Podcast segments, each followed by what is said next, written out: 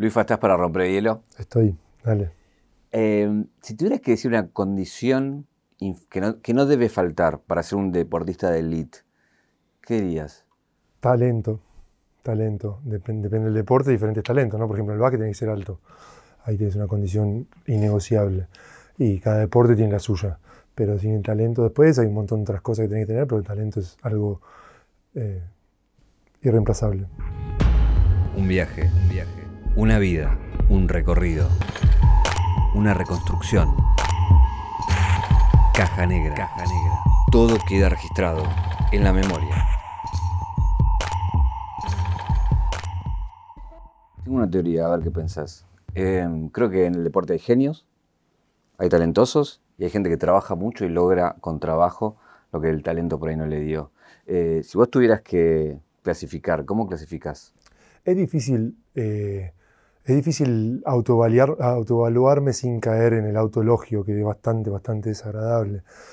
Pero lo, que te contesté en la pregunta anterior aplica. Es decir, si yo no hubiera tenido talento, eh, no hubiera podido conseguir las cosas que, conseguí, eh, las cosas que pasaron en mi carrera. Con lo cual eh, hay, una, hay una dosis. Yo creo que el, jugador al final es como si fuera una, especie de receta en donde uno va poniendo de esos tres ingredientes, ¿no? su capacidad natural, altura, físico, capacidad atlética, etc., su talento, su habilidad, su capacidad de hacer cosas con la pelota y demás, y su mentalidad, incluido el trabajo, incluido la fuerza, incluido la, dureza mental y demás. Y esas tres cosas eh, un poco, ¿no? Si ponemos eh, un tercio de cada una de las tres cosas, será el jugador perfecto, ponele Michael Jordan, LeBron James, eh, Giannis, alguno de esos. Y después los demás, ninguno es así. Claro, eso decía genio, ¿viste? Porque esos están como en otro. Claro, esos son, le salió perfecta la comida, ¿no? Pero hay otros que tienen un poquito más de talento y trabajan un poquito menos, hay otros que. y de ahí se va formando eh, toda esta variedad que tenemos en el mundo, en el mundo del básquet.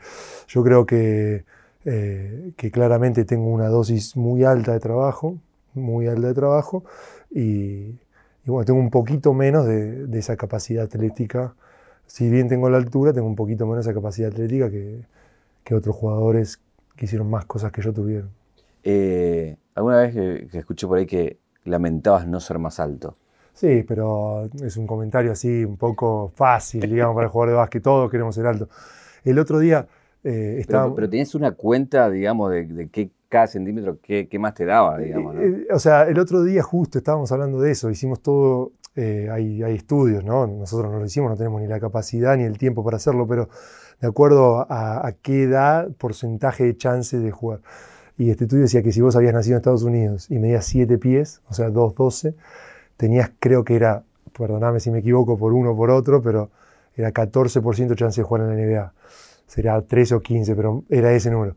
Lo cual es una brutalidad, imagínate, porque jugar en la NBA, si no juegas en la NBA tenés 150.000 clubes para jugar, eh, pero si vos medías 1,90, tenías 0, no sé cuántos ceros y venía 1. Fíjate cómo en 20 centímetros se comía una cantidad de gente increíble, ¿no? Entonces, ya cuando vos estás por debajo de los 2 metros, la cosa te viene muchísimo más difícil. Siempre hablando de un nivel máximo, NBA, selección mundial, Juego Olímpico. Eh, y si te pasás de los 2.10, entras en un lugar, en un club exclusivo donde vas a jugar al básquet. Después vemos dónde, después vemos cómo, Después vemos cuántos puntos vas a meter, cuánta plata vas a ganar, pero vas a jugar al básquet, esto está confirmado. Entonces, ese es un poco lo que todos decimos, si, yo, si llego a medir 2.10, si llego a medir 2.10, si llego a medir 2.10. Ahora, eh, vos hablabas, si naces en Estados Unidos, vos naciste en la Argentina, vivías, no sé, naciste en la capital, pero después te fuiste a Ciudad Jardín, a Martín Coronado, esa zona, eh, y en un momento donde no había jugadores argentinos en la NBA. Eh, tengo el dato que Gustavo Ruiz, un preceptor en el colegio Rivadavia, creo que era, que te decía, vos vas a jugar en la NBA cuando eras chico. Bueno, eh, él era, en realidad era él y un, un, profe de educación física, que hoy ya no está con nosotros, Carlos Bori, que era entrenador también del equipo de básquet. Y, tengo una anécdota muy cortita, pero el primer día yo era flaquito, eh, primer año, y, teníamos que hacer 10 flexiones de brazos, y yo hice, ponerle 7 era aprobado. Eh, tu, cantidad de flexiones era tu nota. y hice ponerle cuatro. Este, no, podía y, bueno, no sé qué, cinco, seis, siete, aprobado, me aprobó. Uy, digo yo, o sea, ni cerca de las siete. Y después, para después le pregunté, le dije, ¿por qué? Porque vos vas a ser crack, me dijo, vos vas a jugar en la NBA. Yo jugaba para el equipo de él. Y bueno, nada, después, después jugué en la NBA y él me vio jugar en la NBA, después, hoy, hoy ya no está con nosotros, pero tengo un recuerdo muy grande de los dos, de Gustavo y, y, de Carlos Gori. Es verdad, cuando eh, estaba creciendo en Argentina no existía, eso era utópico pensar de que íbamos a poder jugar en la NBA. Pero así como tuvimos, digamos, esa mala suerte, ¿no? que no es tanto, tanto así, pero esa mala suerte de, nacer en un país que no, que no tiene historia de básquet, también tuvimos buena suerte de nacer eh, contemporáneo un grupo de jugadores que incluyen todos esos que, vos estás pensando ahora, eh, que éramos distintos y que pensábamos distinto y nos retroalimentábamos entre nosotros. Y en la interna de ese grupo se hablaban esas cosas y, nosotros estábamos convencidos. Después, algunos por ahí decía, voy a jugar acá, voy a jugar allá, pero estábamos convencidos de que, de que íbamos a hacer cosas importantes. Y eso nos ayudó, porque si bien el entorno, para el entorno era utópico, para nosotros dentro nuestro no era tan así. ¿Qué explicación le encontrás? No, ninguna, azar. Azar. Vos fíjate, si vos agarrás la historia del básquet argentino, y tenés que elegir, ponele, los 15 mejores jugadores de la historia, todos, o el 90% serían de esa camada. Pero no solo eso, eso ya es muy azaroso de por sí. Pero no solo eso, que no solo que todos sean contemporáneos, sino que además jueguen en posiciones diferentes. Que se lleven bien, que se complementen y que tengan todos los condimentos de, viste, de buen compañero, de buen deportista, de buen líder que, puedes tener.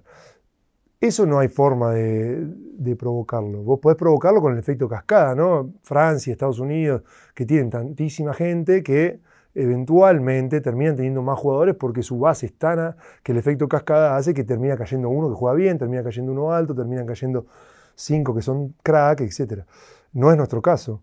Y el hecho que haya pasado no tiene otra explicación que el azar, a mi forma de ver. Después, tanto los, tanto los protagonistas de ese grupo como el entorno, hicimos cosas, las cosas necesarias como para llevarlo a un lugar, ¿no? Como para a ver si podemos dar ese pasito más, si podemos dar una vuelta de tuerca más, si podemos llegar un poquito más lejos, si lo podemos hacer durar más tiempo, que tiene mérito también. Pero un montón de cosas fueron la tormenta perfecta. ¿Cuándo te diste cuenta que, eso era así? A nivel equipo, a nivel de esa selección, me di cuenta, eh, hubo, a mi forma de ver, hubo dos momentos claves. Uno, que es eh, cuando vamos a jugar un mundial sub-19, sub-20, no sé qué era, en Australia. Eh, en ese equipo ya estaba Manu, que al principio no estaba, estaba Oberto, eh, había un grupo, un grupo de jugadores importantes, estaba yo, pero era más chico, era cinco años más chico, no jugaba casi en ese equipo. Y fuimos a jugar el mundial un poco como, bueno, este, este equipo es, es diferente, este equipo ya se veía de hecho, en, la preparación fuimos a jugar contra los, de la selección mayor que estaban preparando otro torneo y los reventamos. No sé si les ganamos o perdimos, porque en esos partidos no, pero los les, pegábamos, o sea, les jugamos sin ningún respeto, incluso eh, desagradable, ¿no? Incluso el comentario de ellos era esto, ¿y esto, y esto quiénes Pero nosotros estábamos en otro mundo. Nosotros en nuestra cabeza volábamos, teníamos pajaritos que volábamos y nosotros decíamos, esto, o sea, te lo digo ahora, me, da vergüenza, ¿no? Porque eran los mejores jugadores nuestros, hicieron cosas increíbles, pero nosotros en ese momento los queríamos pasar por arriba, les decíamos cosas, les contestábamos, les gritábamos los puntos. Eh, y ahí se veía de que ese equipo era otra cosa. Y terminamos perdiendo la semifinal contra Australia, que después fue campeón, con un triple en el último segundo, de la esquina, adelante del banco nuestro, a un metro mío. Y nos quedó ese partido muy marcado, muy marcado. Eh, y creo que ese fue por ahí, si se quiere, un primer, primer puntapié, como el punto muy inicial, que nadie conoce, el que está muy atrás. Y después ya, a nivel más, eh, más visual, más expuesto, a mí yo pongo el año 99, el, el, año 1 de lo que después fue la generación dorada que eh, fue un año en donde todos estos jugadores que, que, de ese equipo que te contaba, que habíamos jugado dos años antes, eh, no todos, pero creo que hubo 16 renuncias. Más de un equipo entero renunció. Por diferentes motivos, uno por una cosa, otro por otra. Eh, y había, había un, un, ambiente de, catastrófico. No vamos a ganar nunca más un partido, vamos a perder todos los partidos por 50. Y fuimos a jugar, Julio Lamas era entrenador, fuimos a jugar con todos chicos jóvenes. Estaba Manu, estaba Victoriano, estaba eh, estaba Paladino, Gaby Fernández, Leo Gutiérrez, estaba yo.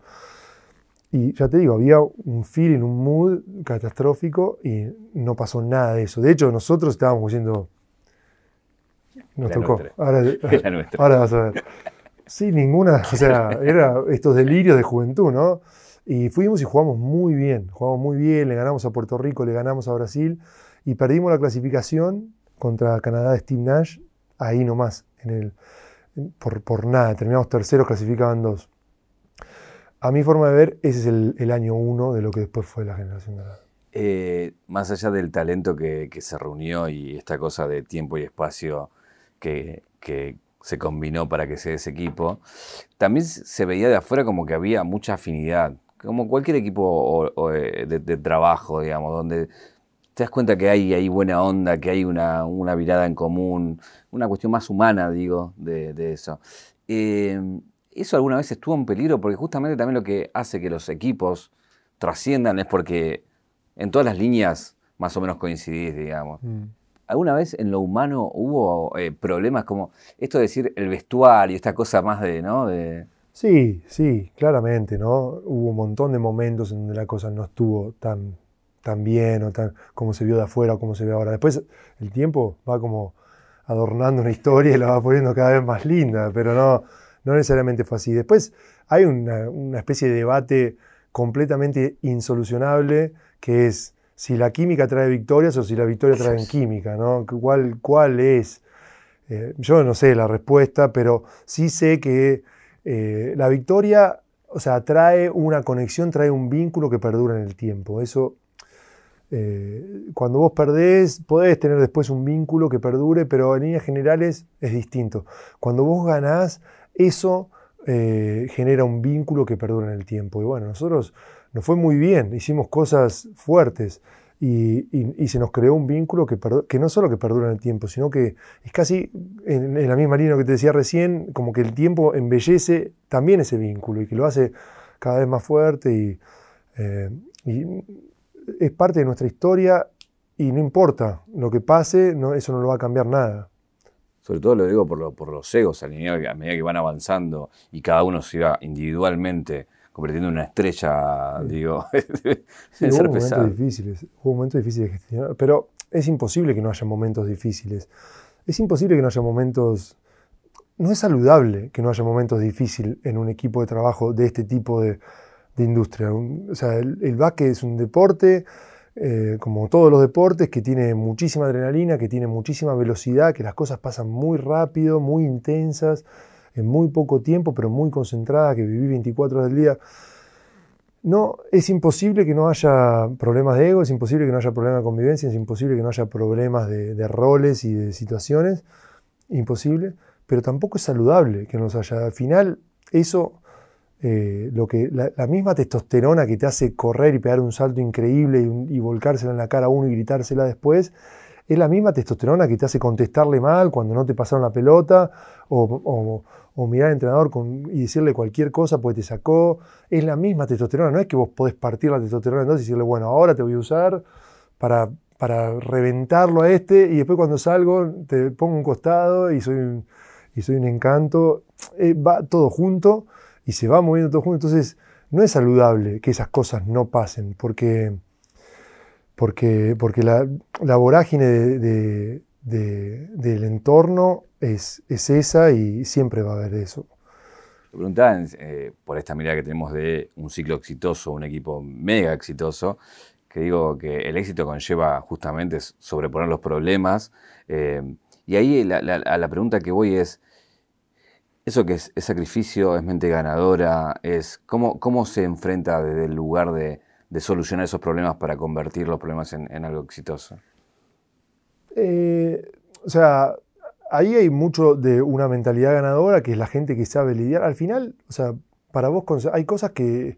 Eh, ¿Por qué, eh, estos jugadores que nosotros, que nosotros admiramos de básquet, fútbol, de cualquier deporte, los admiramos? Porque son jugadores que son extraordinarios, que hacen cosas por encima de la media. De ahí viene la palabra extraordinario, están por arriba del ordinario, hacen cosas que otros no pueden hacer. Y, al final, para vos conseguir estos niveles de rendimiento, léase ser el mejor jugador del mundo, salir campeón del mundo, ganar una medalla dorada, cualquiera que sea difícil de conseguir, que sea, que sea por arriba de la media o muy por arriba de la media. Son, para lograr eso vos tenés que hacer cosas que son difíciles de hacer. ¿Por qué tiene tanto valor? Porque son difíciles de conseguir. Y la razón que lo, lo que las hace difícil es que todas las cosas que vos tenés que hacer para conseguirlas, la gente no está dispuesta a hacerlas. Son demasiado difíciles, demasiado esfuerzos, demasiado complicadas. Y solamente la gente que tiene una cabeza diferente, que tiene un físico diferente, que tiene un talento diferente, es capaz de hacer cosas que otros no pueden hacer y conseguir resultados que otros no pueden conseguir. Y eso es incómodo. Jugar al deporte es incómodo, te duele el cuerpo, te, estás cansado, te duelen los músculos, estás enojado, tenés miedo, eh, tenés presión, eh, estás preocupado, te van a sacar el puesto, te van a, tenés que jugar bien, tenés que ganar este partido si lo perdés. Constantemente estás viviendo en una incomodidad constante. Y al final del día, la gente que logra sentirse cómoda en esa incomodidad es la gente que logra esos niveles de rendimiento, esas cosas extraordinarias que otros no pueden conseguir. Porque no hay forma de evitarlo, toda esa incomodidad, no hay forma de, evitar toda esa, esa, lista de cosas que uno tiene que hacer. Llámese lo que, lo que sea que quieras conseguir o el deporte que estemos hablando. Todas esas cosas no, hay, no tenés una forma de evitarlas, no tenés un, atajo, tenés que hacerlas. Y si vos no lográs sentirte cómodo, no las vas a hacer. El otro día me preguntaban, había, tuve la oportunidad de ir a, Junior MBA, un, programa que hacen, y me preguntaban los chicos, me dicen, ¿cómo lidias con la presión? ¿Cómo lidias con la necesidad de jugar bien y la gente? Le digo, mirá, no te voy a decir que la presión no existe, que, no, no, la sentís o que cuando estás con 20.000 personas no te genera algo. Lo que te voy a decir es que si vos no tenés presión, si no hay 20.000 personas, si a nadie le importa si vos jugás bien o jugás mal, si a nadie le importa si vos ganás o perdés, estás en el lugar equivocado. Ahí no querés estar. O sea, yo no sé dónde vos querés estar, pero estoy seguro que no es ese lugar. Donde vos querés ir, donde vos soñás con llegar, ahora que tenés 15 años, es un lugar en donde hay presión, en donde hay mucha gente, en donde hay televisión, en donde hay entrenadores que te gritan, en donde hay compañeros que te quieren sacar el puesto, en donde hay rivales que te quieren comer, que te quieren humillar. Y ahí vuelvo a lo que te decía antes. Si vos no, o sea, vos te vas a sentir incómodo y tenés que decir, acá estoy, acá es donde yo quiero estar. Si te sentís cómodo, si nadie te está gritando, si jugaste mal y a nadie le importa, ahí te tenés que sentir mal, decir, ok, de acá tengo que salir, tengo que ir a otro lugar porque esto no es donde yo quiero estar. Entonces, al final del día pasa todo por ahí, en lograr sentirte cómodo en esa incomodidad, en lograr disfrutarla. ¿Qué es lo que más te costó de todos esos sacrificios que tuviste que hacer para llegar a esos lugares incómodos? La, verdad es que no me costó, me gustó mucho jugar al básquet, me gustó mucho. Pero no digo de la parte más lúdica del básquet, sino de, me imagino, el entrenamiento, la comida, la dieta, me, gustó mucho, me gustó mucho el proceso, me gustó mucho todos los años, me gustó, disfruté mucho los momentos malos eh, y, poder, y poder sobreponerme a los momentos malos, esa cosa, eh, disfrutaba cuando, cuando la cosa estaba mal, era como, bueno, buenísimo. Ahora, porque eran los momentos donde yo ponía toda la concentración, ponía toda la energía. Yo te preguntar, ¿cómo es disfrutar un momento malo? Porque eso me generaba a mí, a veces, a veces es más difícil lograr esos momentos de rendimiento cuando uno está, está bien, cuando uno está ahí arriba, la tendencia es relajarse, es decir, conseguí esto, estoy acá, pum, ya está. Y eh, la tendencia es como bajar un cambio. En cambio, cuando uno está abajo, cuando te empujan de atrás, hay como, o sea, es mucho más difícil sentirte cómodo en ese lugar. Cuando uno va, se está jugando mal, cuando perdió, cuando no consiguió el trabajo que quería en, en el verano, cuando está perdiendo minutos, ahí es cuando todo tu entorno te hace sentir, o sea, se te viene todo encima y, te genera esta cosa de, estar metido 100% que, que, a mí me, hacía bien, me hacía, volver a recuperar lugares. Eh, y lo disfruté, disfruté todo. No sé si soy capaz de, encontrar una cosa que, que me costó más. Me costó mucho el final, por la simple razón de que de que lo veía venir y, como me gustaba tanto, como te estoy contando, mm, lo sufría porque se me acababa. Eh, pero disfruté mucho jugar al básquet. En todo este camino de construcción de un deportista de élite, ¿la suerte no entra? ¿El azar no entra? A ver, ¿qué, sería la suerte? Te contrapregunto, para vos. O sea, tiraste un tiro y entró, o lo erraste, suerte, mala suerte. Si vos agarrás la pelota de una manera en particular, la tirás, la haces girar de una, tiene una parábola, una distancia, una fuerza, va a entrar siempre. Eh, no, si o sea, no, no, hay, no hay vuelta. Si lo erraste, la tiraste mal, si la, si la metiste, porque la tiraste bien. Eh, la suerte en sí no existe. Si vos haces siempre las mismas cosas, siempre vas a tener el mismo resultado, para bien, para mal o para lo que sea. Eh, llamamos suerte a cosas que son tan finas, tan finas, que, están dentro de un margen eh, muy fino, que por ahí vos podés decir, bueno, este es un buen tiro, pero pega justito en el aro y, se va. Y podemos llamarlo mala suerte o buena suerte. Eh, pero yo creo que todo lo que uno hace en el día a día potencia o al revés da tus chances de que te vaya bien o de que te vaya mal. Y, y no creo en la suerte, no creo que, que, vos vayas a jugar un partido y seas azaroso. Creo que lo que vos hiciste durante tu preparación, durante tu semana, durante, durante tu carrera, al final, ese día del partido sale y tenés el resultado final. A veces es bueno, a veces es malo, pero es lo que vos, es lo que vos juntaste durante todo, todo ese tiempo. No creo que haya algo azaroso ahí. Después hay cosas que pueden pasar, qué sé yo, que justo te toque, no sé, por ejemplo, pensando en la selección, que justo te toquen jugadores muy buenos en tu puesto, pero, pero no creo que un buen jugador termine siendo mal jugador por la suerte o al revés. No creo en eso. Ahora, eh, cuando decís esto, si vos tirás de la misma forma, siempre va a entrar eh, las condiciones que tiene un jugador ya de la altura o el talento o lo que llames. Hay un gran monstruo a vencer que son los sentimientos, digo, en el sentido de los miedos, las inseguridades, la cabecita como trabaja bien o mal en momentos cúlmines. Eh, ¿Cómo laburaste vos todo lo que tiene que ver con, con, los, con las emociones, básicamente, ¿no? Bueno, pero eso va en contra de la suerte, ¿no? Al final... No, ese sí, es como... Si fuera suerte no tendrías miedo, porque total, viste, cuando tiras la moneda para arriba te da nervio, pero no te da miedo, es decir, si ya no vas a hacer nada al respecto. Eh, eh, eh, no hice nada en particular para, para lidiar con todo eso. lo que el mismo deporte te va entrenando y te va llevando. Y te va filtrando también. A medida que vos vas pasando niveles, vas, eh, vas eh, juntándote con gente que pasó ese nivel también y, el nivel de mentalidades y el nivel de, trabajo, talento, físico y demás va subiendo y vos vas subiendo con eso. Y el mismo deporte es tu propio entrenamiento y esa es la manera mejor de, eh, de, ir desarrollando eso, ¿no? de, ir, de moldeando lo que vos vas a hacer como jugador. Hay un punto que es difícil que es al principio, en donde en donde el, filtro todavía es muy, es muy nuevo. Entonces, vos estás jugando en minibásquet, estás jugando en infantiles, y ninguno de esos chicos va a jugar al básquet. O sea, si haces la matemática, te da, viste, ninguno de toda por ahí, de todo el país, ninguno va a jugar. Eh, entonces, esa gente hace cosas que no te van a llevar a donde vos querés ir hace otro tipo de cosas, porque son gente que tiene otro, otra proyección, tiene otro techo, probablemente también tenga otro interés eh, y otra cabeza y otro físico y, otro, y otra capacidad eh, técnica. Entonces, hay hay un, momento un poco antipático en el que vos tenés que separarte un poco de eso, tenés que alejarte un poco de eso. Y no es, no es, eh, no es tan agradable, es como, y a no todo el mundo le sale bien, porque es como es como que vos tenés que marcar una distancia y tenés que decir, bueno, yo, yo tengo, que, tengo que ir a dormir temprano porque... Y ellos no se van a ir a dormir temprano porque tengo que comer bien, o tengo que entrenar, o tengo que hacer pesas, o tengo que quedarme a tirar. Y, viste, ¿qué te pensás? Que hay como una cosa un poco antipática de separarte del resto. Yo no soy como ustedes. Es feo, te lo estoy diciendo ahora y me siento incómodo diciéndotelo, pero es, es así. Y después va pasando.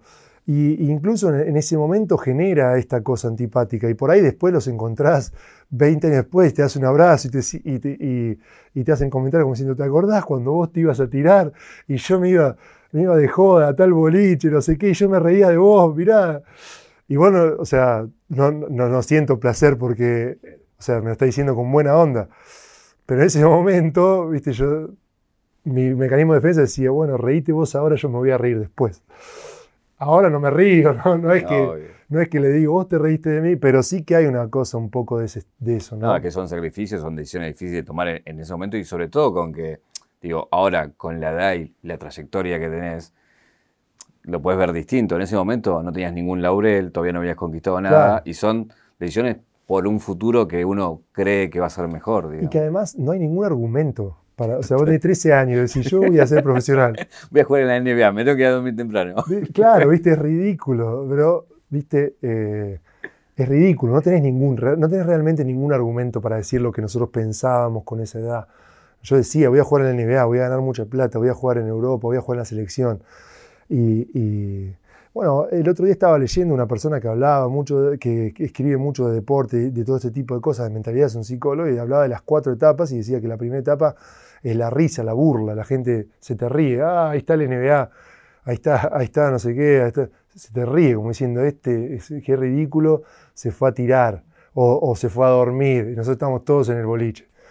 Después, eh, después vos pasás esa etapa y la gente empieza a ver que vos pasás esa etapa y viene la segunda etapa que es ese enojo, ¿no? Esa gente es este, se queda a tirar todos los días y nos hace quedar a nosotros como vagos, nos está arruinando, es un tarado, no sé qué, no sé cuánto, es como un enojo, como diciendo, no solo que, no va a la NBA, sino que está, mal lo que está haciendo, no lo hagas.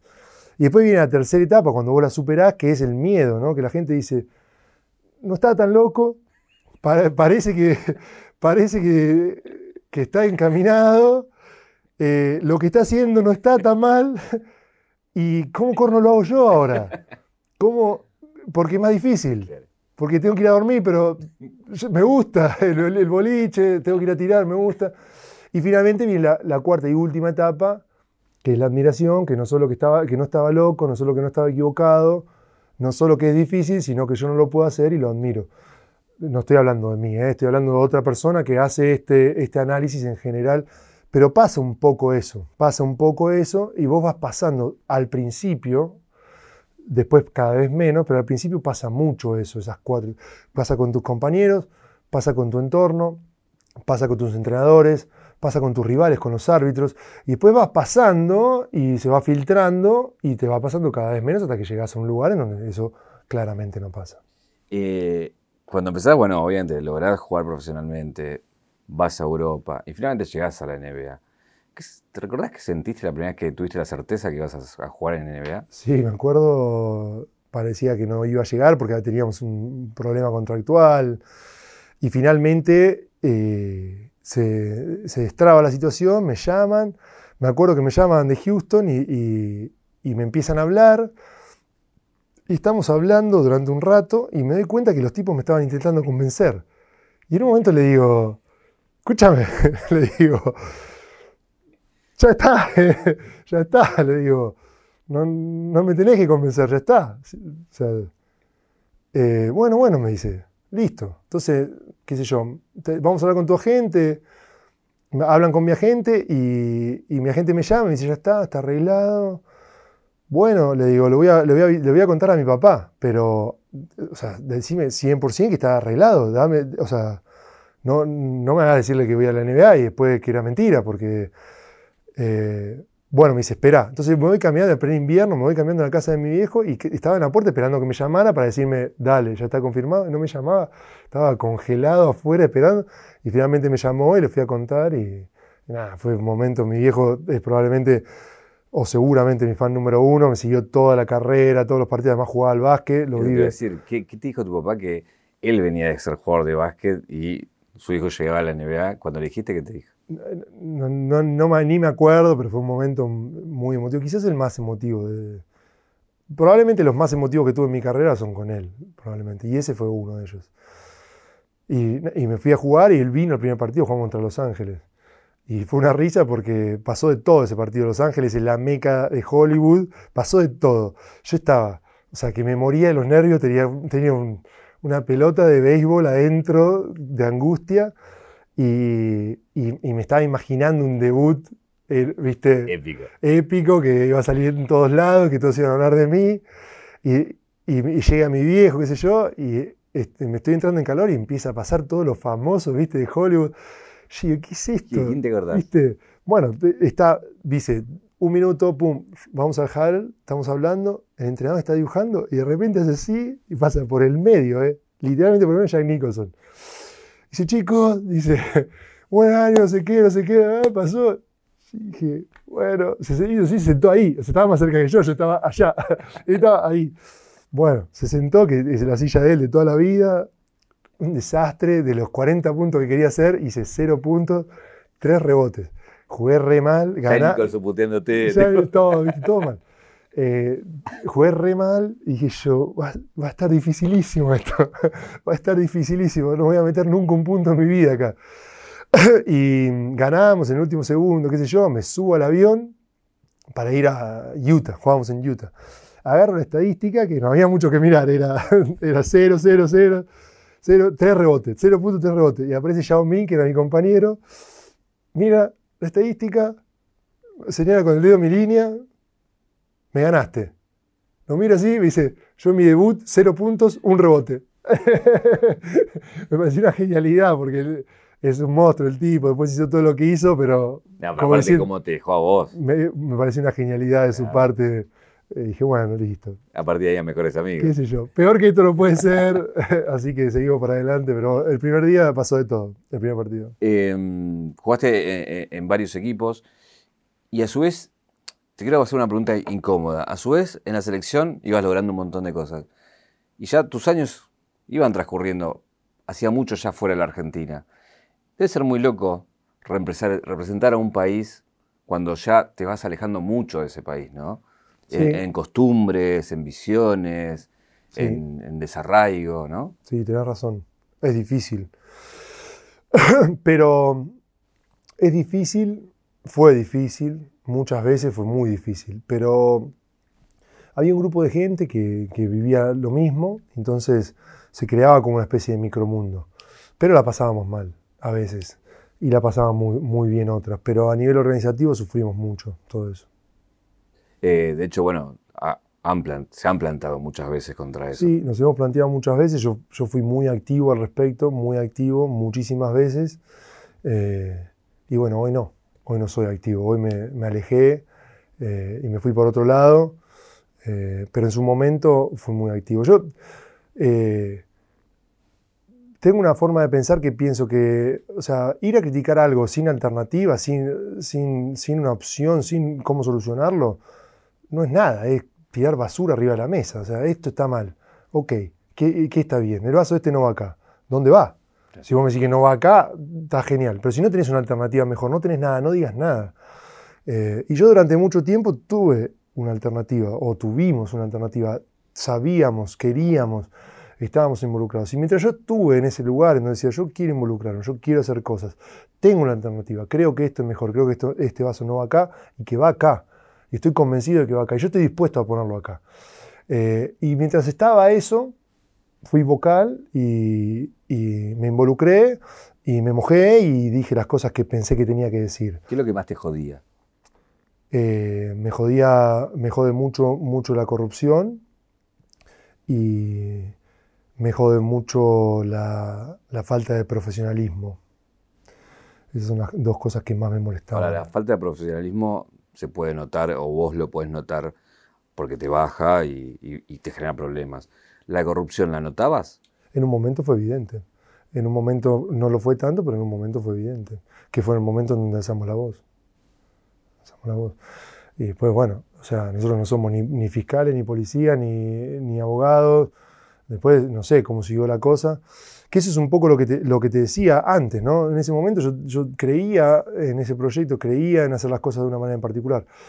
El tiempo, diferentes cosas, la pandemia, Italia, me fui, eh, me hizo alejarme y hoy no tengo ese interés, no tengo eh, esas ganas de involucrarme, no tengo proyecto alternativo, no tengo tiempo ni, interés en, meterme a analizar lo que está pasando, por qué está pasando y cómo solucionarlo. Entonces no critico más. No critico más porque si no sería hacer lo mismo que criticaba antes, ¿no? traer problemas sin traer soluciones. Entonces los dejo trabajar, les deseo lo mejor porque tengo un cariño muy grande por la selección.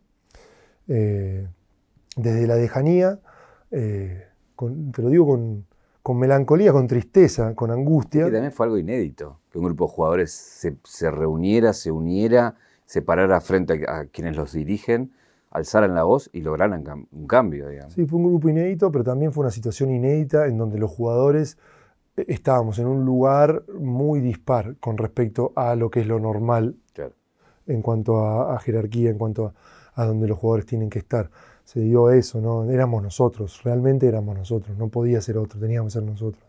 Se dio así, es una situación que no sé si se va a volver a repetir, pero, pero se dio así y tenía que ser así.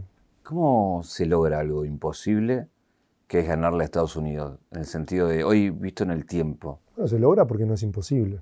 Por eso, es la primera manera en la que se logra. Y, y eso es lo, es lo primero, ¿no? En creer. Es imposible vos conseguir algo que, crees, que no crees que lo puedes hacer. Eh, por ahí vos los ves a, estos jugadores, a Lebron, a Kobe en su momento, le hacen una entrevista y dice, ¿quién es el mejor jugador del mundo? Yo. O, ¿quién es eh, el mejor jugador del mundo? Después de mí viene, te dicen. Y la gente dice, ¡ay, qué arrogante! Es imposible este tipo de gente que haga las cosas que consiguieron si piensan que, no son los mejores. Es imposible. Vos primero tenés que creértelo ellos se creen que son los mejores mucho antes de ser los mejores. De la misma manera que yo me creía que iba a jugar en la NBA muchísimo antes que iba a jugar que juegue en la NBA, ellos se creen que son los mejores mucho antes que ser los mejores. Y están convencidos, están siendo, o sea, no hay forma de sacarle de la cabeza que son los mejores. Y después dejan de ser los mejores y siguen pensando que son los mejores. Y eso les permite conseguir cosas que otra gente no, no, lo puede conseguir porque no, son, porque, porque no lo sienten, no sienten que son los mejores. Entonces, ¿cómo lográs eh, ganar a Estados Unidos, ¿cómo lográs ganar una medalla de oro? Lo primero que tenés es, que estar convencido de que no es imposible, de que es real. No solo que no es imposible, sino que lo vas a hacer. Porque si no pensás que lo puedes hacer, no, no tenés ninguna posibilidad. Contame una anécdota, pequeña historia, algo de ese partido que... la primera vez que le ganamos en Indianápolis, la gente nos acuerda mucho, primero porque pasó hace un millón de años, y está bien que no se acuerde. algunas veces me dicen, este ni sabe, ¿y qué quiere que sepa? Tiene cinco años. Digo, déjalo, ¿qué te quiere que...? Dejalo que no sepa. De la misma manera que nosotros no sabemos lo que pasó en el 72, ahora lo sabemos, pero cuando éramos chicos nos decían qué, no sé qué, y vos le decías, qué sé yo, déjame tranquilo. Bueno, eh, pasó hace mil años, ¿no? Por eso la gente no se acuerda y está bien que se olviden. Pero cuando jugábamos ese partido, nosotros veníamos jugando espectacular, la habíamos ganado todos y era por el grupo, no era eliminación, no era nada, era por el grupo. Pero Serbia, que era el mejor equipo que después salió campeón, que no se llamaba Serbia en ese momento, que era, eh, es decir, era Serbia y Montenegro. Eh, Creo. Bueno, no importa, es relevante. Si, me equivoqué, discúlpame. Eh, había perdido dos partidos. Había perdido contra Puerto Rico y había perdido contra España. Y había quedado cuarto. Eso es eh, tercero. Y eso significaba que si vos perdías ese partido, quedabas segundo y jugabas en el cuarto de final contra el, mejor, el segundo mejor equipo de torneo después de Estados Unidos. Eh, entonces era un partido tremendamente importante para nosotros. Y cuando se empiezan a dar los resultados, claro, se veía que nosotros nos quedaba el último partido contra Estados Unidos, íbamos derecho a, chocar contra Serbia. Entonces, eh, alguno dentro del equipo ya empezaba, oh, qué, cagada, ¿no? Haber jugado tan bien para, ¿viste? Pero otros empezaron a, como diciendo, ¿qué está diciendo? ¿Qué, o sea, ¿qué te pasa? ¿Qué, no podemos? ¿Qué? ¿Vamos a ¿Ya perdimos? Si no empezó el partido. Y fue como, raro, porque, viste, no se le podía ganar a Estados Unidos. Entonces, ¿cómo? O sea, estás pensando que le vas a ganar, le vamos a ir a ganar. Y otro, otro comentario parecido, y otro, ya había como un, como un ambiente en donde se, empezaban a ver esos comentarios, viste, raros, que no eran raros. Ah, visto en retrospectiva, no eran nada raros, pero en ese momento como que llamaban la atención. Esos comentarios fatalistas, como diciendo, uh, qué, lástima haber hasta acá para perder, fueron desapareciendo cada vez menos, cada vez menos. Y vamos a la reunión del partido a la mañana Y siempre cuando jugabas contra Estados Unidos había algún chiste, había, viste, por ejemplo, decía, bueno, no sé, Escola defiende a Tim Duncan. Ah, viste, hacía como un chiste como diciendo, te va a matar. O, viste, como que no, como que, como que no va, esos dos nombres en la misma oración no va. Entonces siempre había esos chistes internos. En el, era como una reunión distendida porque ibas a perder.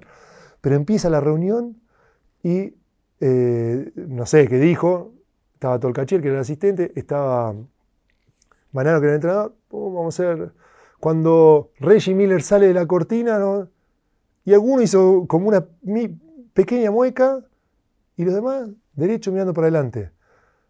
Los miramos así, segundo comentario parecido, ninguna, silencio total, empezamos a mirar el partido, estamos yendo a ganar. O sea, estamos jugando igual igual, después vamos a perder o ganar, como podemos perder o ganar como cualquiera. Y ahí fue, eh, o sea, a partir de ese momento nosotros estábamos convencidos de que les podíamos ganar y, y les ganamos, les ganamos muy bien además. No, es, no solo que les ganamos, les ganamos en un momento íbamos ganando por 20. ¿Existe el miedo a ganar? Existe el miedo a ganar, de, existe el miedo a ganar. De hecho, ese torneo nos pasa, según mi opinión, ¿no? Eh, nos pasa de que nos encontramos con el partido ocho puntos arriba, a dos minutos de ser campeón del mundo, y nos agarró esa, esa cosa que te congela. Eh, que después, eh, dos años después, nos pasa exactamente lo opuesto. Estamos perdiendo por 13 contra Grecia y, y no había forma de que perdiéramos ese partido. Empezamos a jugar, a jugar, a jugar y vos podías ver en la cara de ellos que se congelaron, que no... Eh, y empezamos a recuperar, recuperar, recuperar. Les ganamos ese partido, después fuimos a jugar contra Estados Unidos. O sea, ahí no teníamos ninguna duda. O sea, fuimos totalmente convencidos que íbamos a ganar y el partido de Italia, si bien fue parejo, eh, no lo perdíamos ese partido. Hay una anécdota que, estaban tan nerviosos que salen a correr. Noción y, no sé quién más, ellos, yo estaba durmiendo. y salía a correr, no. No, Ellos dicen que salieron a correr, yo no lo vi. Le creo, ¿eh? le crees? Sí, no, o sea, ninguno que lo conoce a Chapo dijo, ¿qué, qué pavada está diciendo? No, dijeron, Vos a correr y puede ser. Puede ser. Eh, ¿Qué se siente cuando tenés una, medalla de oro? Algo impensado, no sé, cuando eras pibe, que no, entraba en, ninguna cabeza ponerle y después saber, tener la certeza de que eso ya es historia, ¿no? En el momento, yo estoy, no me acuerdo muy bien qué sentí en el momento, pero estoy convencido de, que no tenía mucha idea de qué era. no, sé si era muy consciente de lo que había pasado. Y con el correr del tiempo, obviamente, lo fui mucho más. Pero en ese momento, no sé yo si realmente entendía. No sé. Te hace una pregunta incómoda. Em, ¿Cómo se hace para seguir después de lo que para muchos puede ser el pico de, alguien, digamos? ¿no? para mí no es incómoda la pregunta y para mí fue muy natural. Siempre, siempre fue así para mí. Siempre... Eh, mañana, ¿qué pasa mañana? Lo que pasó ayer, jugaste bien, jugaste mal, ok, mañana, ¿qué, viene ahora? A ver, ¿a, dónde, eh, no sé, llegaste eh, a la selección, ok, ¿puedes, ser titular, ok, puedes ser el mejor jugador del torneo, eh, ir a jugar a Europa, puedes decir, ¿qué viene? ¿Qué viene? Una vez que conseguía algo, ¿qué viene después? ¿Qué viene después? ¿Qué viene después? siempre fue así. y, tuvo un entrenador que esto lo, manejaba a la perfección, que era Dusko Ivanovic, tenía otras cosas que era, muy difícil, era muy exigente, pero yo le tengo mucho cariño y, a mí me ayudó de muchas maneras diferentes y eso, me lo empezó con él, esta cosa de lo siguiente, pasar página, pasar página, lo bueno, lo malo, pasar página. Y después llega la NBA en donde eso es, o sea, son, son espectacular para eso los tipos. Todo lo que ellos hablan, cuando vos vas a Europa, los eslogans, viste, los dichos son hay que dejar la vida, eh, hoy morimos en la cancha, a ganar o perder, hoy no podemos perder, eh, si perdemos nos matan, todo, viste, fatalista. Muy argento también. muy argentino, bueno, nosotros venimos, ahí. venimos de ahí, muy latino, ¿no? Nosotros venimos exactamente de ahí. Sin embargo, cuando vayas a Estados Unidos es pound the rock, golpear la, la piedra, golpear la piedra, un día se rompe. Pero no es ese, son los 10.000 eh, martillado que le diste antes, eh, punch a clock, ¿viste? Ficha tarjeta, pum, todos los días, todos los días suma, suma, win the day, one minute, one dollar, so what. Llegamos a, uno de los clubes que llegué y decía, todos decían so what, so what, que significa como, ¿qué me importa? ¿no? Entonces, jugaste bien, ¿qué me importa? Jugaste mal, ¿qué me importa? Jugaste increíble, saliste campeón, ¿qué me importa? Te echaron, ¿qué me importa? Mañana. Eh, what can you do for me today? Te dicen siempre ahí en Estados Unidos. ¿Qué puedes hacer por mí hoy? Ayer no. Y eso, eh, a nivel emocional, puede que me haya restado un poco. Porque dos días después de la medalla yo estaba en la montaña haciendo pretemporada. Y pasó un poco de largo.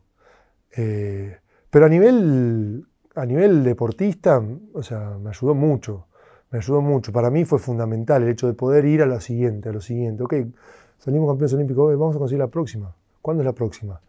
Eh, eso de, doblar la apuesta, de darle una vuelta de tuerca más, eh, como, como deportista, como jugador de básquet, me ayudó mucho.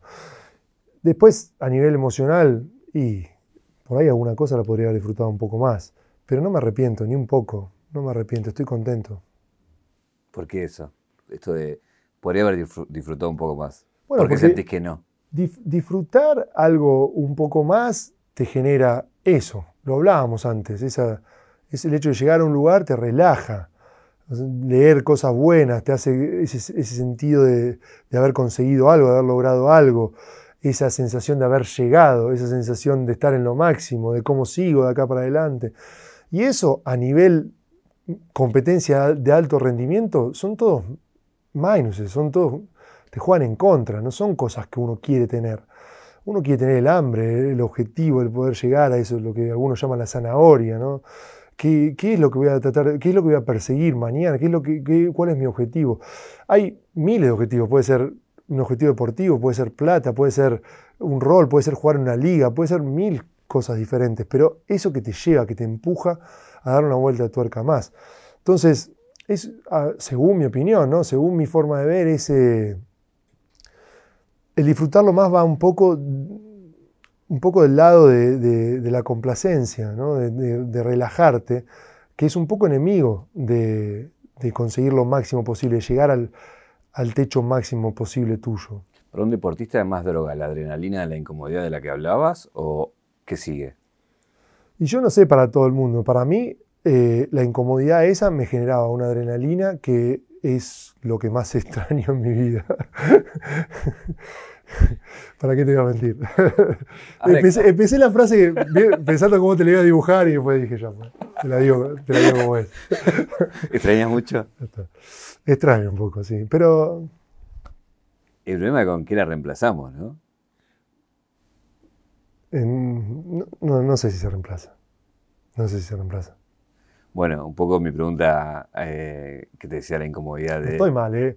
estoy en psicólogo, no es que no la paso mal, estoy contento, estoy re contento en mi vida, tengo otros desafíos, pero jugar al básquet no, no, es lo mismo.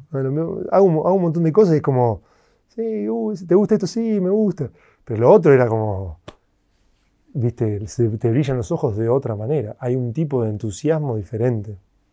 Em, después voy a hablar sobre el tema, pero antes quería Em, preguntarte sobre algo que nombras al, principio de las nuevas generaciones, los pibes y demás.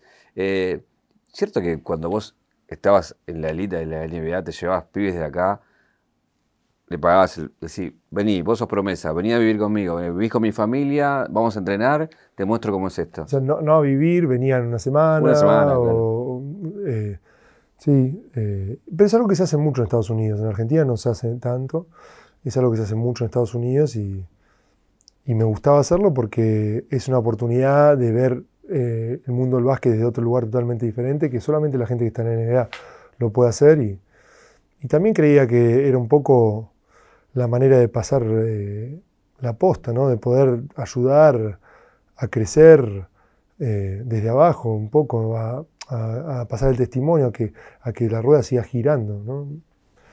¿Quiénes fueron, por ejemplo? Vino Marcos, eh, estuvo Aulete en Estados Unidos, pero no vino conmigo, fue, lo llevó Brooklyn. Estuvo, estuvo Cafaro en, acá en Argentina, estuvo Facu. Eh, nos juntamos algunas veces, nos juntamos tres o cuatro a entrenar, buscábamos un lugar y nos juntábamos. Algunas veces en Buenos Aires, otra vez nos juntamos en Nueva York, diferentes lugares. Eh, es una cosa bastante común en Estados Unidos eso. ¿Cómo, cómo haces? Em, vos sos un tipo que tenés los laureles, que tenés la experiencia, que tenés la expertise, que podés derivar conocimiento a un pibe que empieza.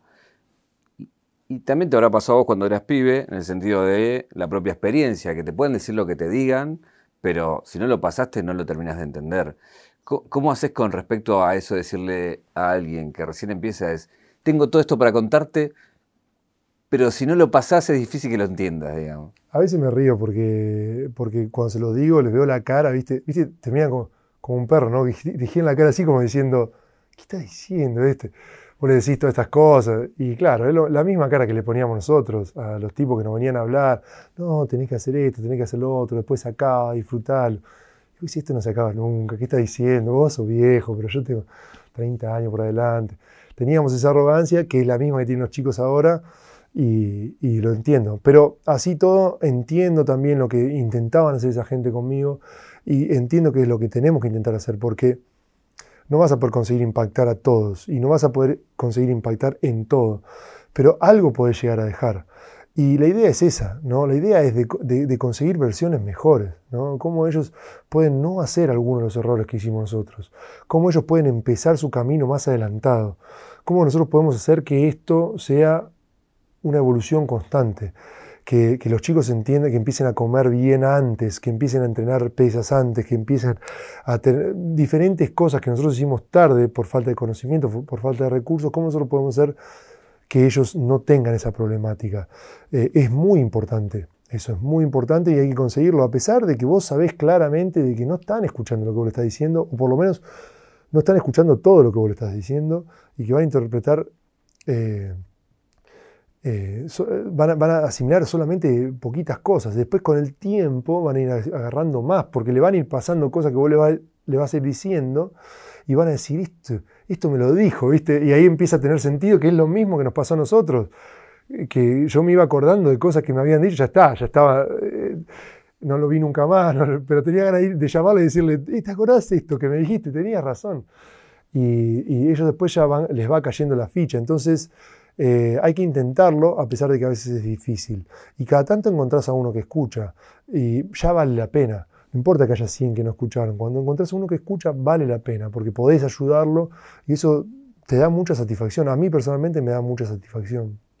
Eh, hablando de satisfacción, tuviste la de ganar medallas, ganar títulos, logros profesionales, de jugar en equipos o en ligas que querías. Em, ¿Qué satisfacción te da ser abanderado de, de tu delegación olímpica, digamos, de tu país? Es, probablemente, o sea, para mí es sin duda, ¿no? Pero probablemente para todo el mundo es el logro más importante que uno puede tener, porque eh, es quizás el único logro individual que realmente me, impactó mucho, me chocó mucho, porque eh, no, no, no, es, no solo es, eh, no, es, no es deporte, es mucho más que deporte, es un evento histórico, cultural. Y no es básquet, son todos los deportes ante los ojos del mundo y vos estás adelante de todos los deportistas de todo tu país y bueno, eh, para mí es lo máximo que uno puede, puede conseguir. Es muy emocionante eh, y, muy loco porque estás ahí todo nervioso con la bandera esperando entrar y viene, qué sé yo, viene por orden alfabético, no sé, Argelia, Argentina, hace tres pasos, Afganistán, ya está, se acabó, eran seis segundos de gloria. Y después tenía que caminar 50.000 kilómetros y esperar cuatro horas.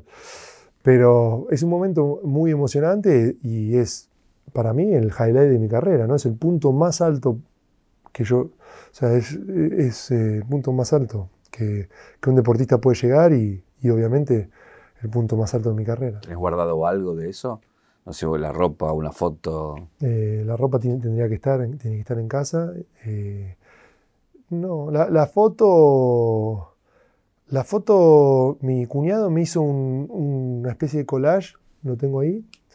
Y no, no, tengo, no soy de guardar muchas cosas. ¿Tienes algo así preciado? Que no sea por ahí tuyo, sea de otro. Tengo, tengo todas las cosas guardadas, pero las tengo guardadas para mí. Tengo camisetas, tengo las camisetas de la selección, tengo las camisetas que jugué, tengo camisetas de otra gente. Y bueno, los, trofeos que gané los tengo. ¿Cuál tienes una que quieras mucho de otro? Eh, me gusta mucho la camiseta de Houston, la, primera. Me gusta mucho eh, las camisetas de selección todas. Me gusta ponerlas todas juntas. una especie de storytelling. No lo ve nadie eso, pero las tengo todas ordenadas en, orden cronológico. Eh, y me gustan las camisetas de la NBA porque eh, está, está, muy bueno, es muy gráfico. Eh, se nota en la camiseta la diferencia que hay entre la NBA y el resto del mundo. Es tremendo. Vos venís con la camiseta de la selección, con la camiseta de Europa, y aparece la NBA y no sé cómo hacen las camisetas, brillan, están bordadas, no sé cómo hacen esas camisetas, pero es muy visual, entonces me gusta tenerlas ahí.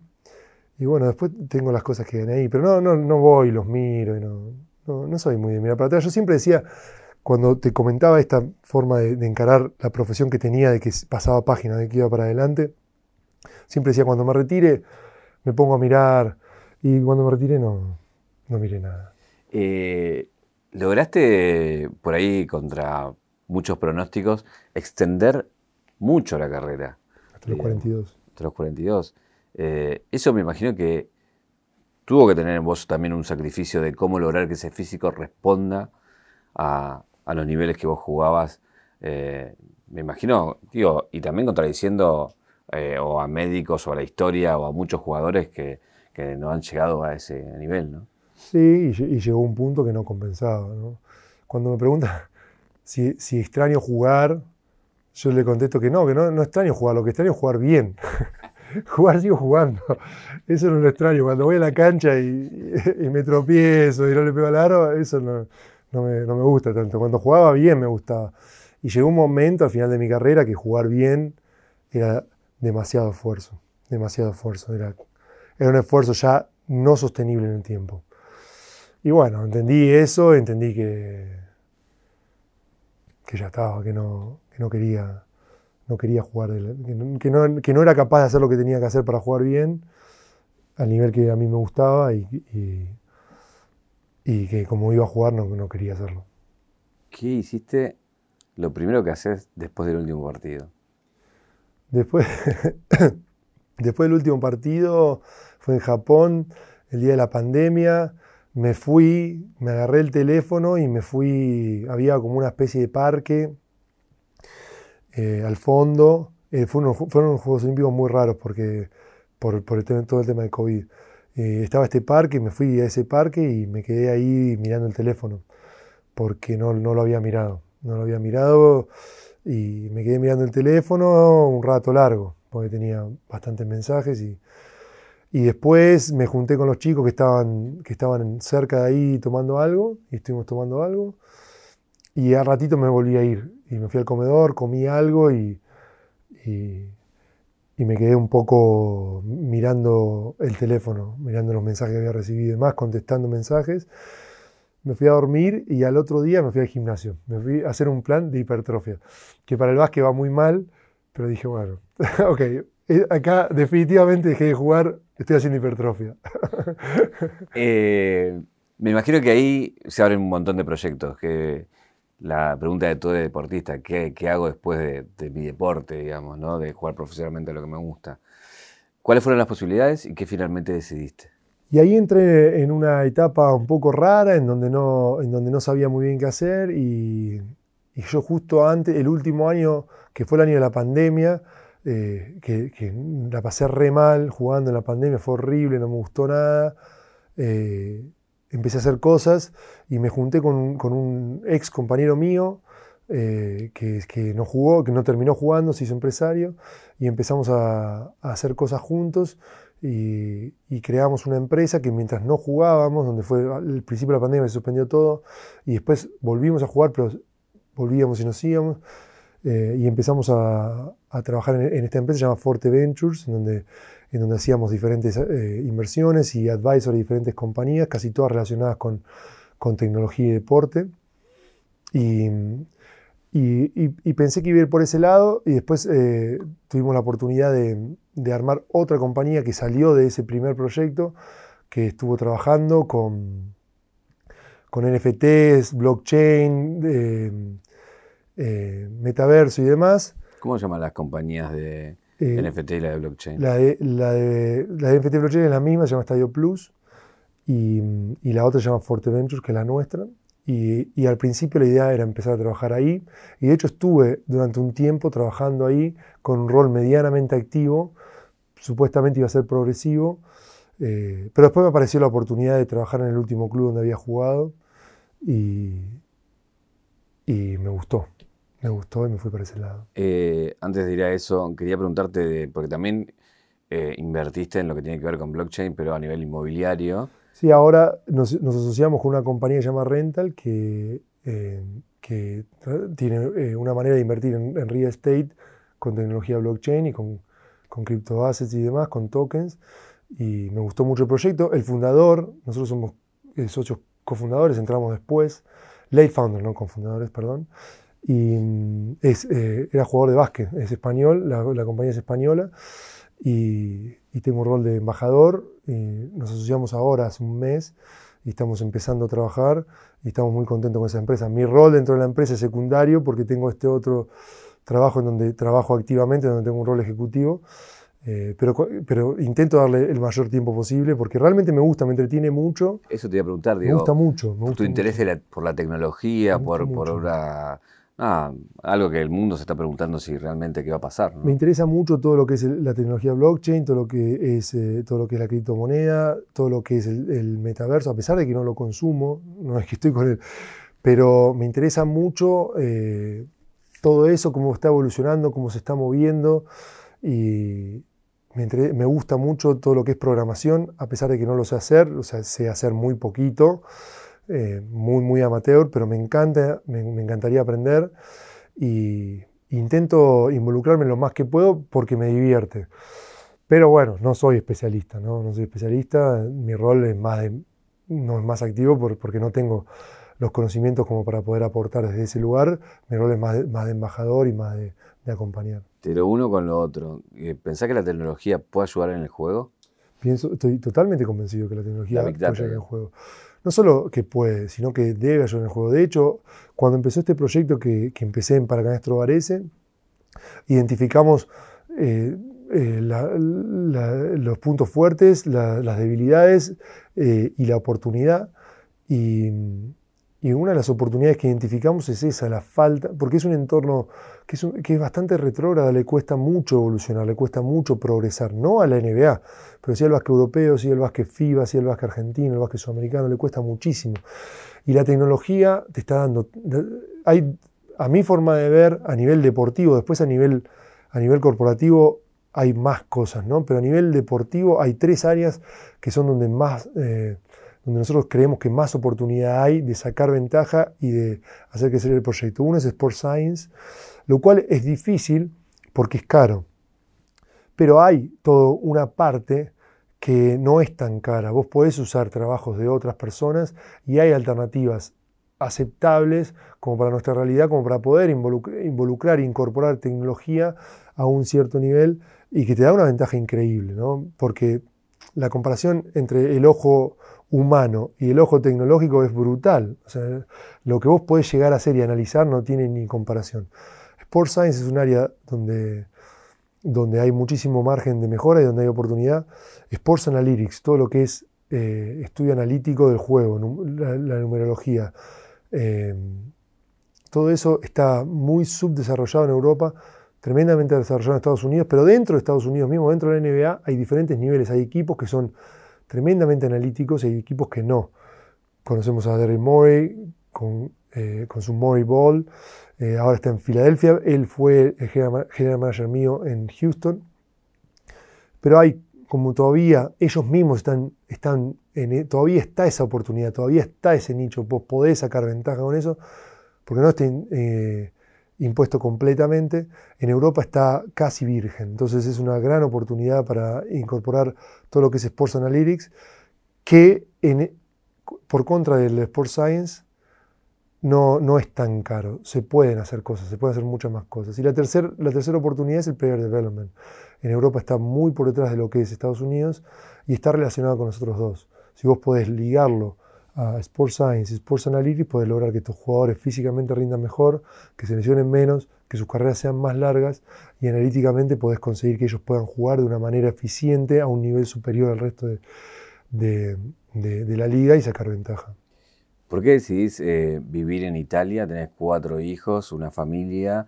Me imagino que eso también se abrió una pregunta ahí, hacia dónde iban, qué hacían, porque digo, sos alguien que recorriste el mundo con tu familia, digamos, por todos los equipos que tuviste, pero decidís invertir en un club italiano en el que jugaste y ser el CEO y llevar adelante, eh, nada, un proyecto, ¿no? Yo tenía muchísimas, eh, siempre, incluso cuando estaba jugando, siempre estaba pensando en cómo armaría un equipo, siempre estaba pensando en cómo podía yo proyectar una idea, cómo, podía, cómo sería mi equipo, cómo sería mi franquicia, cómo serían mis entrenadores, mis entrenamientos. Siempre estaba, lo escribía, eh, cambiaba eh, y tenía una idea bastante clara de lo que quería hacer. Y de hecho, ese todo ese proyecto nació para la selección. La idea mía era poder hacer ese proyecto en la selección argentina. después, eh, pasaron cosas, muchas. Eh, pasó esto de que la gente con la que está ahora, nosotros no tenemos la misma manera de ver el deporte, eh, no, coincidimos tampoco a, casi ningún nivel. Yo no estoy cómodo con ellos y ellos no están cómodos conmigo. Entonces, un poco como al ganar ellos legítimamente, automáticamente eh, me, hizo alejarme eso, ¿no? me hizo ponerme lejos. Ellos no querían que yo esté ahí, yo no quería estar ahí.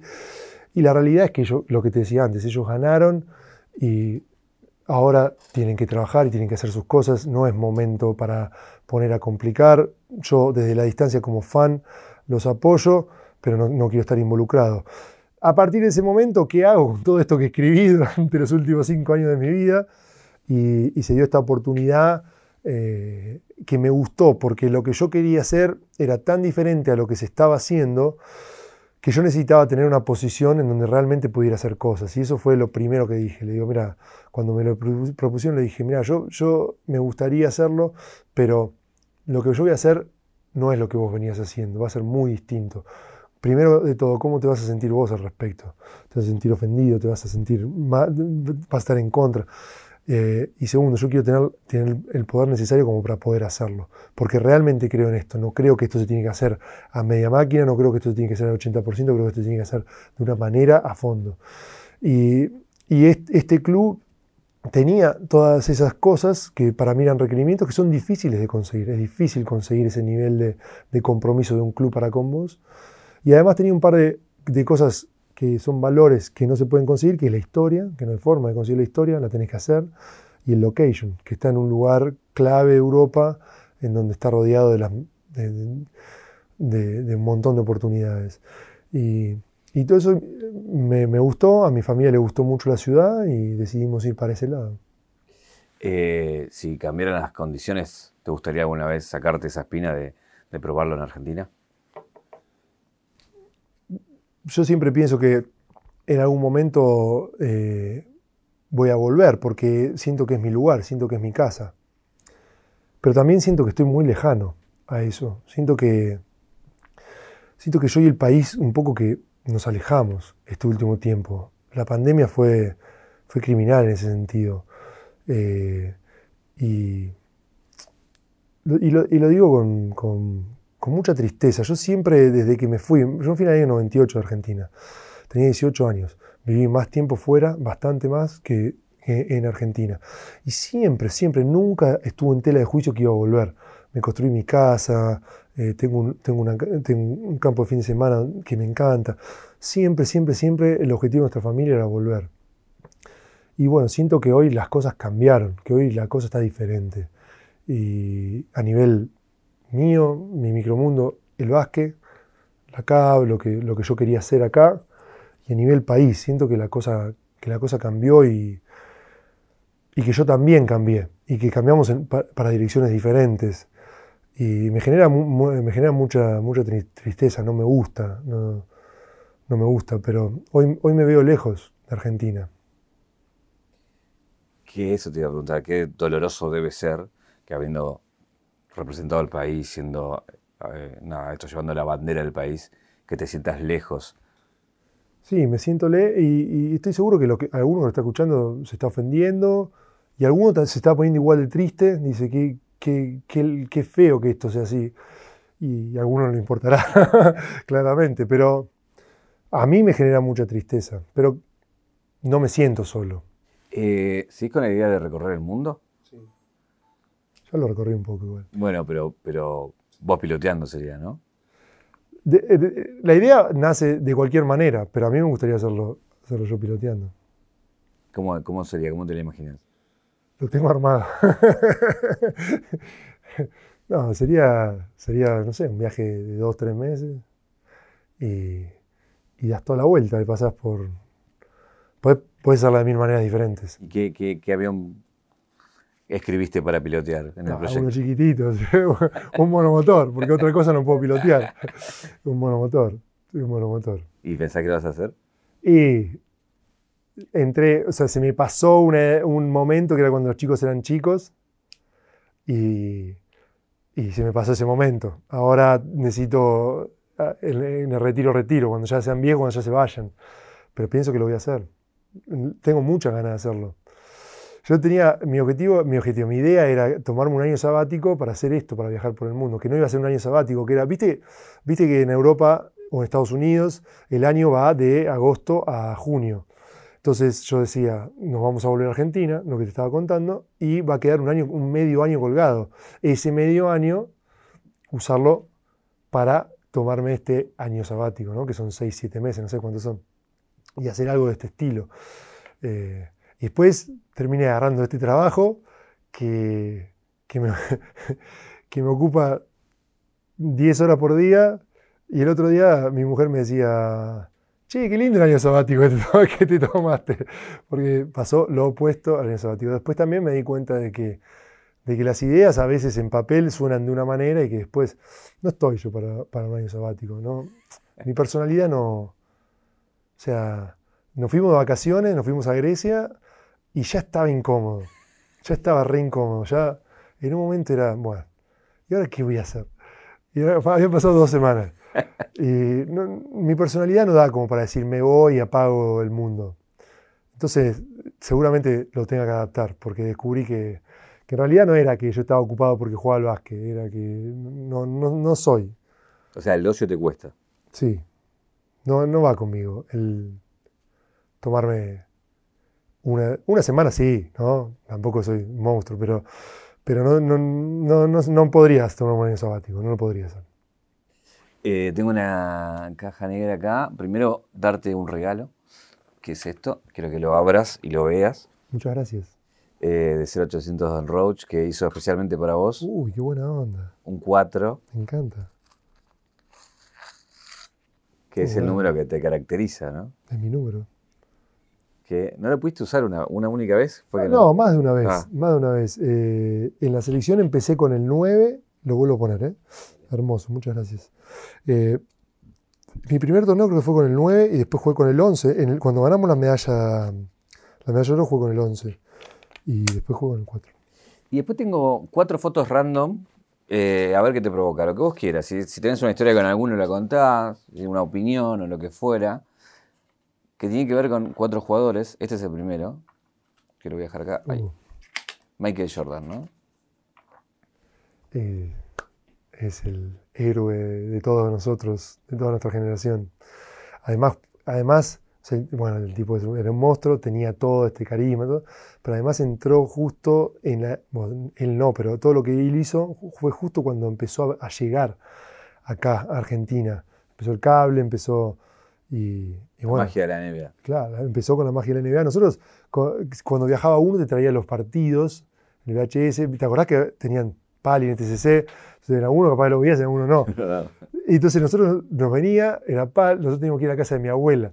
Con mi viejo nos íbamos a la casa de mi abuela, hola, poníamos el, el- el partido, veíamos el partido y nos íbamos. Una cosa, hoy, viste, totalmente ridícula. Y veíamos todos los partidos de la Rivera, hacía Thomas, de Magic Johnson.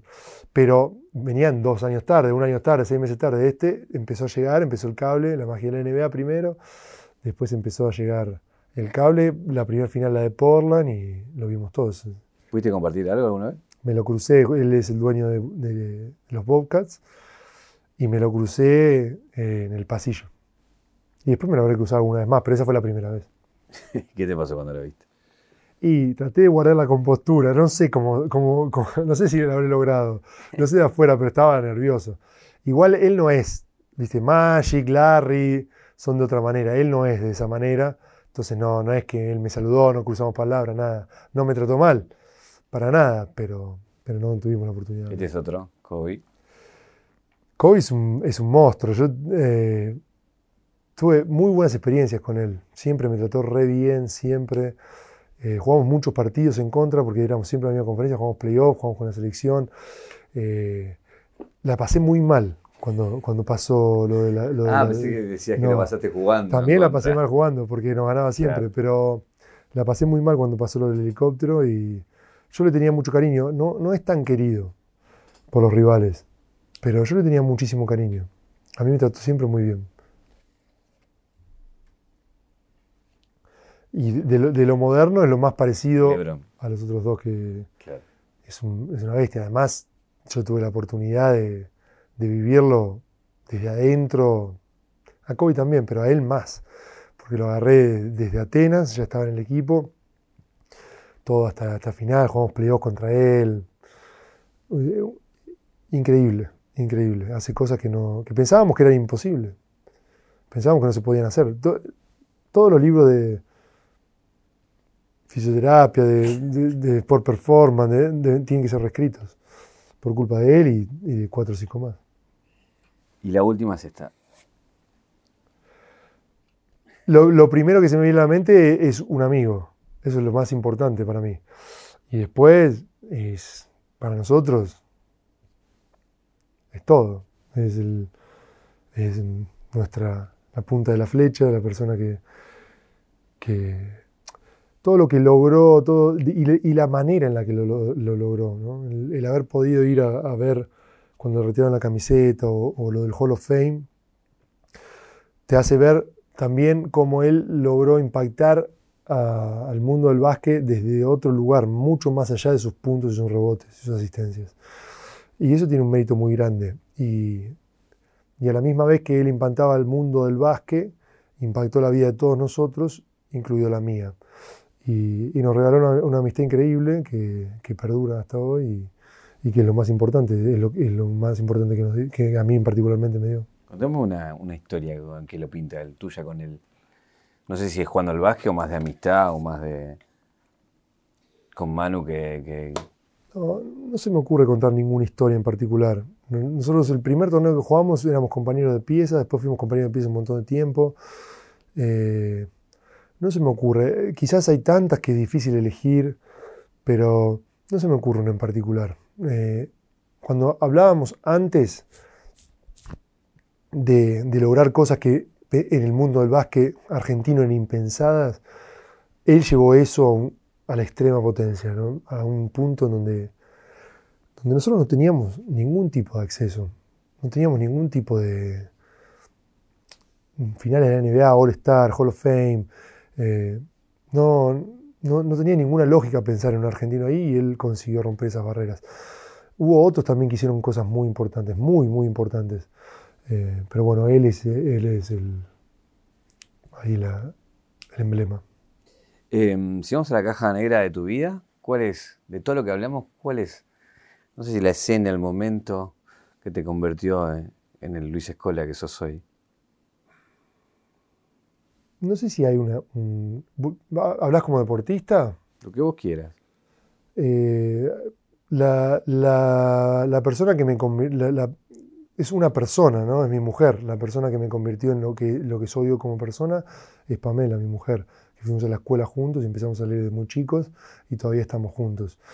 Y después mis hijos, ¿no? Claramente llevaron eso a un... En vez de ser una persona, pasó a ser una familia. Eh, y, mis, viejos. Eso, esas son las personas que, me hicieron lo que soy hoy, eh, a nivel persona. Y bueno, después a, nivel básquet ya está es todo mucho más visible, ya la gente un poco más conoce cómo fue todo, pero a nivel persona son ellos. Si hablaba de, de, tu mujer, quería preguntarte cómo se construye una historia a través de los años, eh, ¿no? Porque hoy... Eh, Tenés que estar ¿Cómo la incomodidad? Ahí también. ah, también, todo, todo, el mundo lo sabe, ¿no? Es difícil a veces, pero. Pero construimos una historia increíble que, que, para mí es, es lo más importante, mucho más que todas estas cosas que hablamos durante dos horas. Claramente son menos marketineras, ¿no? Son menos, le importan mucho menos a la gente, pero a mí, a, mí, a nivel personal creamos una historia, una familia que, es mucho más importante de cualquier otra cosa de la que hablamos en esta, en esta hora. Luis, gracias por venir y la última pregunta es, ¿qué te preguntarías? Me preguntaría si, si soy feliz. Eso me preguntaría. Muchas gracias.